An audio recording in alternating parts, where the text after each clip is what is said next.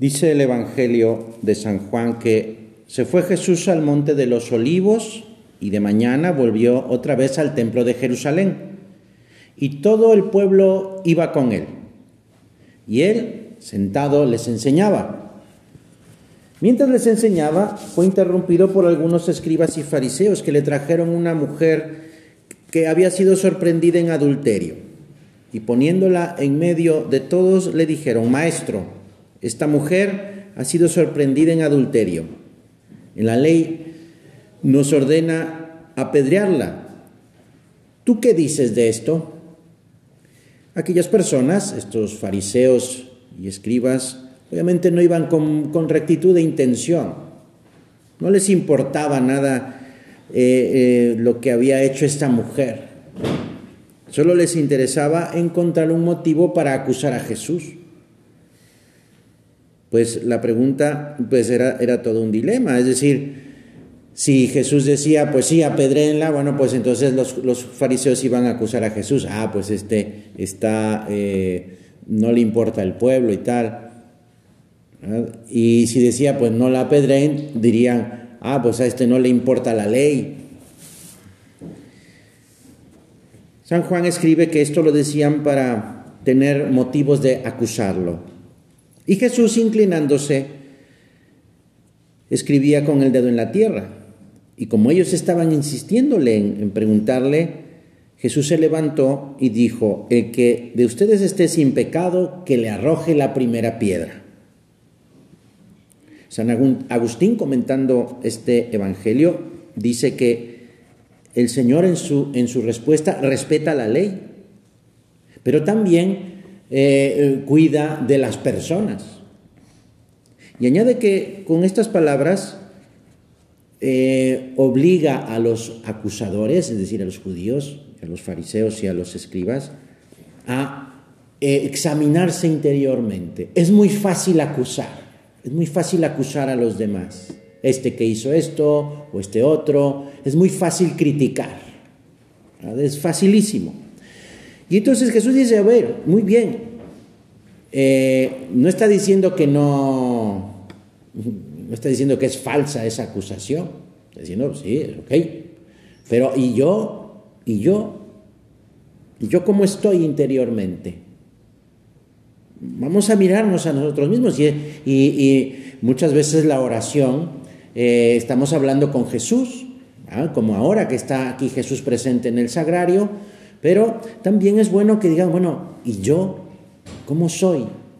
¿Cómo soy? ¿Cómo estoy? Vamos a, examinarnos eh, y descubriremos que también somos pecadores. Por lo cual, estos fariseos y escribas, pues golpeados por estas palabras, mm, se fueron yendo poco a poco Empezaron a marcharse, empezando por los más viejos. Y quedó Jesús solo con la mujer. Hasta aquí, pues se ha desarrollado una primera escena del Evangelio, que narra precisamente esto, este, este, diálogo entre eh, Jesús y los fariseos. Después sigue un diálogo entre Jesús y la mujer. Eh, pues eh, en, la, en, esta, en, esta, en este diálogo, pues vamos a, descubrir la misericordia de Dios. Vamos a descubrir que, que Dios, pues, perdona. Hemos visto ya cómo estos acusadores de la mujer provocan a Jesús, incluso le llaman maestro, quizá como pues eh, con sarcasmo preguntándole si estaba bien apedrearla. Conocen eso, su misericordia, su amor hacia los pecadores y sienten curiosidad a ver cómo va a reaccionar, cómo resolverá este asunto difícil. El que esté libre de pecado, que tire la primera piedra. Esta, eh, mm, pues estas palabras nos hablan también de, su misericordia. Es decir, que Dios, por una parte, nos conoce, sabe muy bien cómo estamos por dentro. Por eso, en este examen, este, eh, quiero decir, estamos hablando con el Señor y estamos, pues también yo revisando cómo estoy, cómo estoy, y estamos delante de Dios. O sea, no podemos engañarnos, por supuesto, y no podemos engañar a Dios. El que esté libre de pecado, que tire la primera piedra. Pues, claro, por, otra parte, también, eh, pues sabemos que Dios es justo, no condena, no condena. Los fariseos y los escribas, eso sí, ya habían condenado a la mujer, ya culpable, dictan sentencia de muerte. Bueno, pues eh, vamos a recordar que Jesús, Jesús no condena, Jesús perdona, Jesús perdona. Mira, vamos a imaginarnos la escena. Eh, está Jesús, llegan los fariseos ¿ah? eh, y los escribas, seguramente pues arrastrando a esta mujer ¿ah? que habían encontrado pues en adulterio, cometiendo adulterio. Y entonces le dicen a Jesús, a ver, ¿tú qué harías? Y entonces Jesús empieza a escribir en la tierra. Pasaría un buen tiempo, ¿eh? Pasaría un buen tiempo en el que le preguntan a Jesús, Jesús no dice nada, escribe en la tierra con la mano, silencio. le insisten a Jesús, ¿cuánto tiempo pasaría? ¿Cinco minutos? Más o menos, quizá, algunos minutos. Bueno, vamos a ponernos en la en, pues, en la parte de la, de la mujer. ¿Qué estaría pensando la mujer? O sea, ya estaría diciendo, bueno, aquí ya me, ya me morí, aquí ya me mataron, ya, ya, ya. Eh, entonces, estaría seguramente, pues, quizá, no sé, diciendo, bueno, pues reconociendo sus pecados o, o, qué sé yo, ¿verdad? Pero estaría a lo mejor haciendo examen, arrepintiéndose de todo lo que había cometido. Se había portado mal, ¿eh? Eso sí, entonces, pues quizás estaría arrepintiéndose, seguramente, diciendo, pues ya no hay nada que hacer, yo ya no tengo nada que hacer, ya. Diga lo que diga este Jesús de Nazaret, pues los fariseos me van a apedrear, me van a matar. Y aquí que, oh sorpresa, Jesús dice, el que esté libre de pecado, que tire la primera piedra. Y todos se van.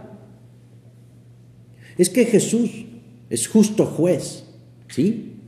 Pero es un juez que no condena, que perdona. Cuando todos se marcharon, se quedó solo con la mujer.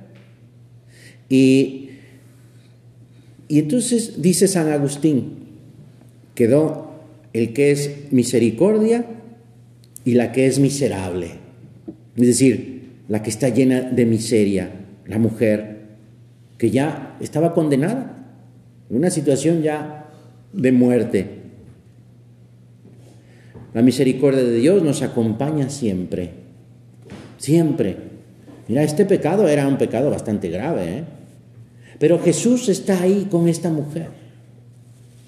Mira, este también es una, una enseñanza de que Jesús siempre está dispuesto a perdonarnos. Somos, pues, eh, eh, nos damos cuenta de que somos pecadores, sí.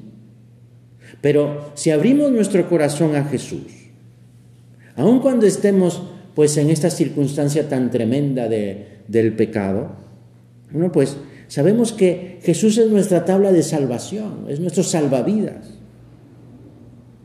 Pues eh, en, esta, en esta escena del Evangelio, pues está eso, la persona que está llena de miserias y el que es misericordia. Y así estamos tú y yo, ¿eh? Así estamos tú y yo.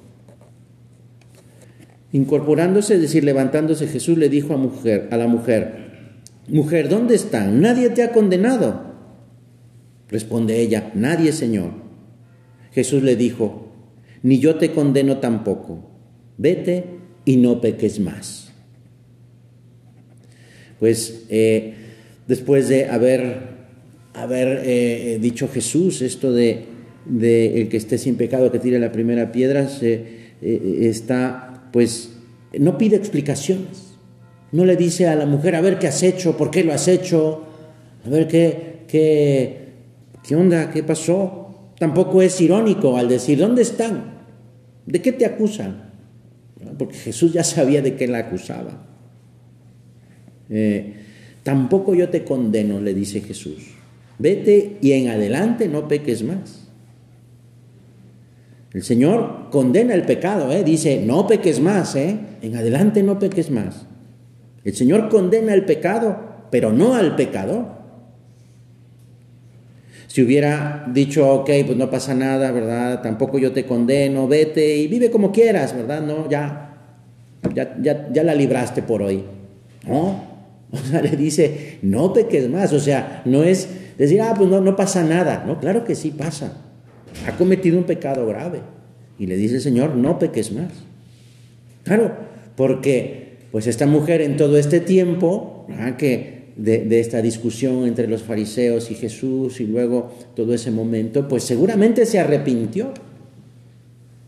Por grandes que sean tus pecados, dice el Señor, yo te libraré porque te perdono. Pero no dice eso, dice, vete y no peques más. ¿Eh? O sea, eh, eh, es importante también darnos cuenta de que, bueno, Dios, Dios no quiere que cometamos pecados. Mm, Dios nos recibe, sí, pero también nos pide que luchemos contra el pecado. Claro, también comprendemos que solo el amor de Dios puede cambiar puede cambiarnos, puede convertirnos. ¿Eh? O sea, eh, eh, es, mm, si a lo mejor esta mujer pues no se hubiera encontrado con Jesús, pues hubiera seguido igual. Incluso pues eso, lo hubieran matado, apedreada. Pero es en este encuentro con Jesús como la mujer cambia. Incluso, estoy, yo pienso, yo me imagino, que también estos fariseos que se fueron, se dieron cuenta, pues es verdad. O sea, yo también soy pecador. ¿Y cómo yo voy a estar juzgando y condenando este, eh, eh, sin pensar en, salvar a esta persona? En, que, en ayudarle. O sea, pecado, condenación, muerte, castigo y vámonos. No, o sea, Jesús dice, no, hay que, eh, hay que ayudar a las personas. Quizá Ah, muy cerca de nosotros. Hay personas que pues cometen errores, que, que no se portan bien. ¿Y qué hacemos tú y yo? Lo más fácil es decir, ah, pues sí, que se vaya por ahí. Y que se, total se porta mal, pues yo, eh, es pobre de él. No podríamos ayudarle, no sé. Podría estar en nuestras manos el aconsejarle, oye, mira, esto no está bien. Recordarle, oye, pues, ¿por qué no pues te acercas a Dios un poquito? Tampoco es cuestión, de que se vaya, no sea, este, de monje a no sé dónde, pero, pero sí acercarse un poquito a Dios. O sea, podría estar en nuestras manos el, el ayudar a alguien. A lo mejor está cerca de nosotros, algún familiar, algún amigo. Pues esto es lo que nos enseña Jesús. Condena el pecado, no el pecador y sabiendo que es el amor de Dios, no, no, no es cada uno, ¿eh? es Dios quien nos perdona, es Dios quien nos va cambiando. Mira, estamos pues eh, en la última semana de la cuaresma y, y bueno, este tiempo en el que la iglesia nos anima, nos invita desde el miércoles de ceniza, que ya parece que fue hace mucho tiempo, eh, el miércoles de ceniza en la que la iglesia nos invita a cambiar, a mejorar, a acercarnos a Dios, no, pues ya estamos en prácticamente la última semana de la cuaresma. Vamos a, como se dice en las competencias, a dar el, sprint final, para decir, bueno, a lo mejor yo tenía al principio de la cuaresma pues unos propósitos para vivir, unas pequeñas mortificaciones y sacrificios, pues eh, un ratito de oración. A lo mejor estas cosas, esos propósitos, pues ya hasta se me olvidaron. Bueno, pues hay que, podemos retomarlos, todavía estamos a tiempo. Todavía tenemos esta semana para, para acercarnos más al Señor, que está dispuesto a ayudarnos. Nos está pues ahí esperando, no nos, mm, eh, eh, no, nos está señalando con el dedo acusador, no, sino que está escribiendo en, en la tierra, está, está esperándonos Está esperándonos. Vamos a acudir a la misericordia de Dios. Somos pecadores, sí. Dios también lo sabe. Y vamos a acercarnos sabiendo, teniendo esta esperanza, esta esperanza segura de que Dios me perdona. Pues eh, Dios odia el pecado, sí, pero ama infinitamente a la persona humana. Nos ama a cada uno de nosotros y, y ese amor es tan profundo que no se desanima ni siquiera cuando lo rechazamos. Por eso es un amor misericordioso. La palabra misericordia viene algo así como, eh, se entiende como un amor profundo. Etimológicamente la palabra misericordia quiere decir de las entrañas, de las entrañas, es decir, de lo más profundo. A veces cuando se dice, eh, es un, en lo contrario, lo, contrario al amor misericordioso es como el odio visceral, odio de las vísceras, desde las vísceras, e, este, eh, mm, es ese sentimiento. Bueno, pues el amor misericordioso pues también es desde dentro. Y ese amor lo tiene Dios por cada uno de nosotros. Pues eh, por eso eh, podemos decirle al Señor y le pedimos en este rato de oración, Señor, aparta Aparta tu rostro de mis pecados, no los veas, Señor, y borra, borra mis maldades. Borra mis maldades y, y crea en mí, Señor, un corazón puro. Renuévame por dentro. Renuévame por dentro, Señor. Vamos a pedirle esto al Señor con esta actitud misericordiosa con la mujer. Jesús eso nos anima a convertirnos interiormente nos, está enseñando por qué, por qué te perdono. Nos enseña a hacer que el perdón recibido pues eh, sea, eh, eh, sea algo nuestro. O sea, es decir, Dios me perdona a mí. Dios me quiere perdonar. Es más, Dios está buscando perdonarme. Pues el pecado es ante todo una, una ofensa a Dios.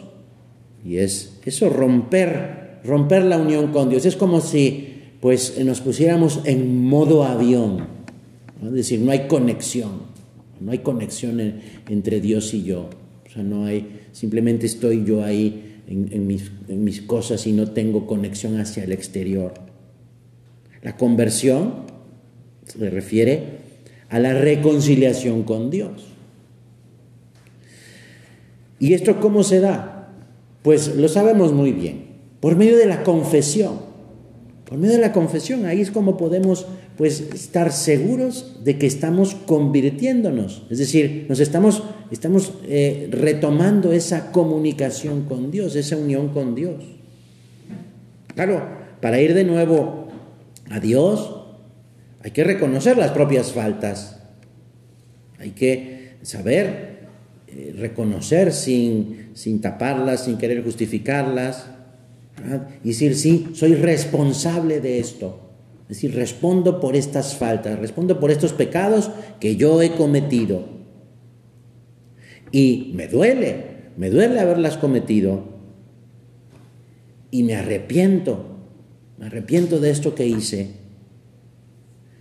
Pues, eh, y es ese pedirle perdón al Señor pedirle perdón. La vida humana es, es ese constante, regresar a, la, a, esa conexión con Dios. Y es ese recomenzar. No, nos, no perdamos la esperanza, ¿eh?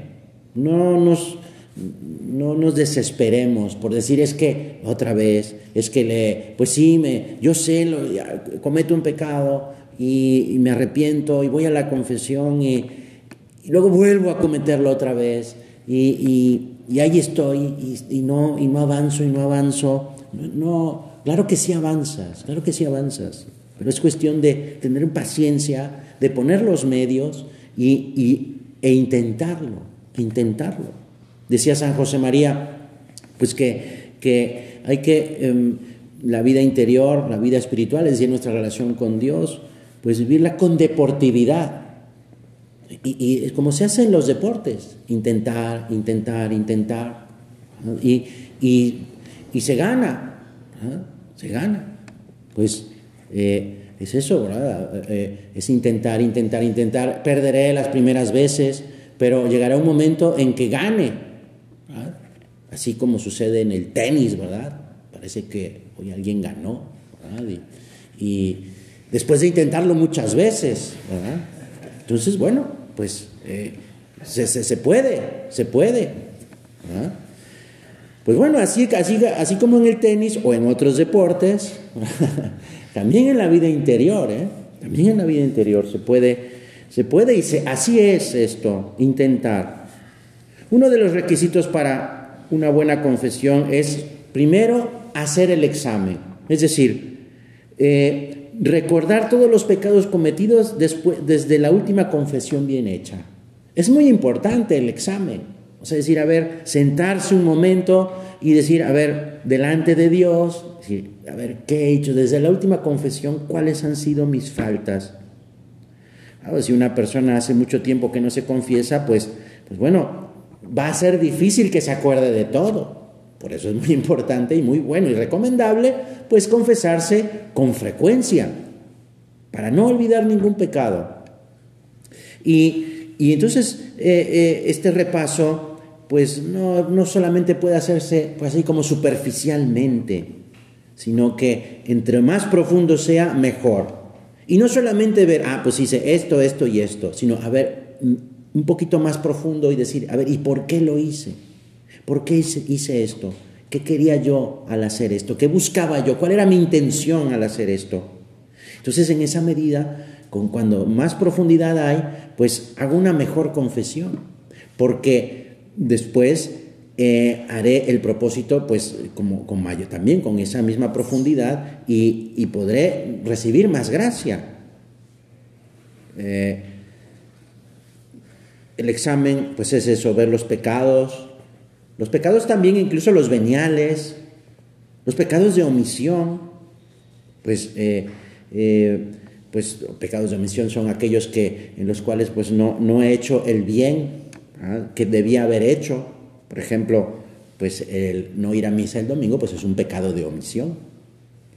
El no ayudar a alguien que podía yo haber ayudado pues es un pecado de omisión y así. Pues eh, hay que prestar atención a los pecados internos, es decir, los de pensamiento, los de imaginación.